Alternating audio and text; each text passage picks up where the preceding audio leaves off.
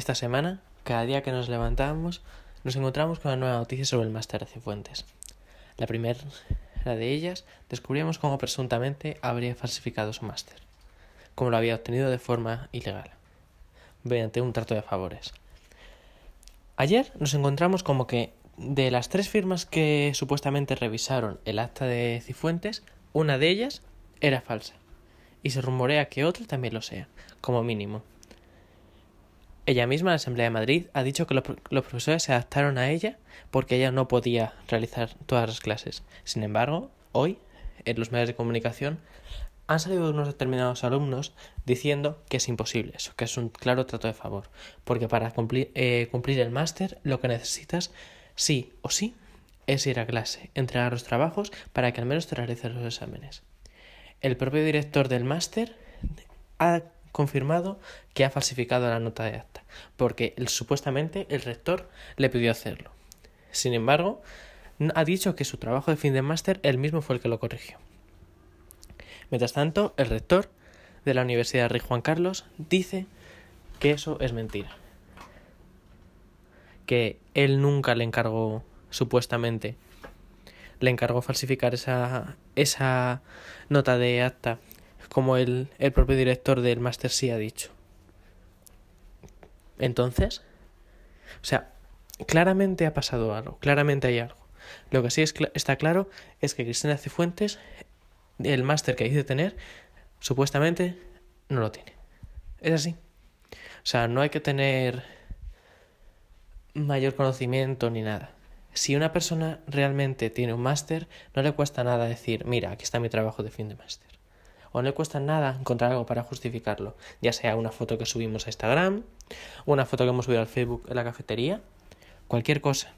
Pero es que ella lo único que hace es sacar facturas de que ha pagado posteriormente, tarde, que es algo un poco extraño, la verdad. Pero dice ella que no, que es normal. Lo que realmente me da pena es el conjunto de la universidad. ¿De qué sirve estar haciendo un máster un estudiante esté realizando su máster acabando, cuando el prestigio de, ese máster va a verse condicionado. Es así, lo decían empresas. Yo no voy a coger a nadie de determinadas universidades por, por su propia reputación. ¿Y esto qué ha pasado esta semana? ¿Qué ha pasado este mes? ¿Qué va a pasar? Ahora mismo la gente que está estudiando ahí se tendrá miedo, yo tendría miedo de pensar cómo el máster que yo estoy realizando, que me ha costado dinero, que me está costando sudor y lágrimas sacarlo, no sirve para nada.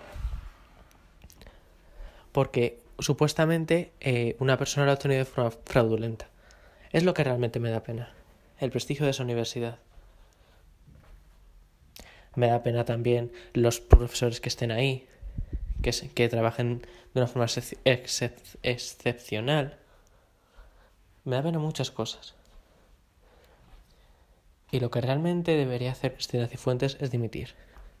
Por el mero hecho de que, aunque ella haya obtenido su máster de forma legal, legítima, está haciendo que la reputación de la universidad se vaya al, desastre. No tiene reputación ahora mismo la universidad. Y es lo que me da pena. Los pobres estudiantes que están dejándose ahora los cuernos para sacarse una carrera o un máster y no lo consiguen, porque les cuesta mucho. Y cuando justamente lo consiguen, después de haber estado muchas, muchas horas estudiando, se dan cuenta que su máster no vale la pena. Que muchas empresas van a preferir contratar a gente de la universidad, por ejemplo, Complutense, con el mismo máster, simplemente por la reputación de la universidad. Y Cristina Cifuentes, si realmente tanto dice de que es la presidenta de todos los madrileños, yo como madrileño la pido que dimita.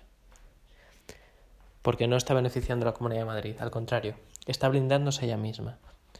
Bueno, piensa que se blinda, pero en realidad está acabando su propia tumba. Es así. Es así. Ya lo decía Ángel Gabilondo, si todos sabemos que has pagado tus tasas, todos lo sabemos, enséñanos algo que nos demuestre que realmente has estado estudiando ahí. No es tan difícil. O sea, a cualquier persona le dicen, oye, dime algo que demuestre que estás estudiando en primaria.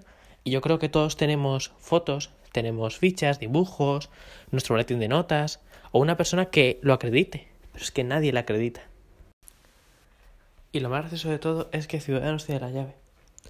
Actualmente, la Asamblea de Madrid, el bloque de PP Ciudadanos, que es el que, actualmente gobierna, tiene 65 diputados. Y eh, los otros grupos que van a apoyar la moción de censura, como es el Partido Socialista Obrero Español y Unidos Podemos, tienen actualmente 64. Y se necesitan 65 para aprobar la moción de censura. Y Ciudadanos prefiere crear una comisión que no sirve para nada. Cuando creas una comisión en política es porque no sabes qué hacer. Y necesitas ganar tiempo para pensar qué hacer. Y lo único que van a buscar es lo como ya lo hicieron. Como ya lo hicieron en otras comunidades autónomas. Esperar, esperar y esperar. Es lo único que saben hacer.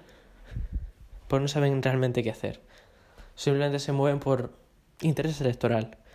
Oye, ¿puedo sacar más votos si no hago nada? Me quedo, no me voy a mojarme. No voy a pensar en lo que es beneficioso para los españoles ni para los madrileños.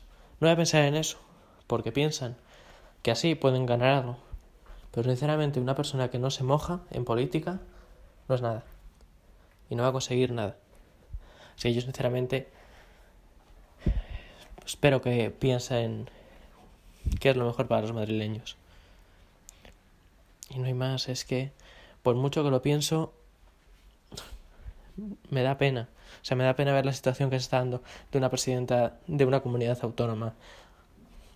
Me da bastante, bastante pena.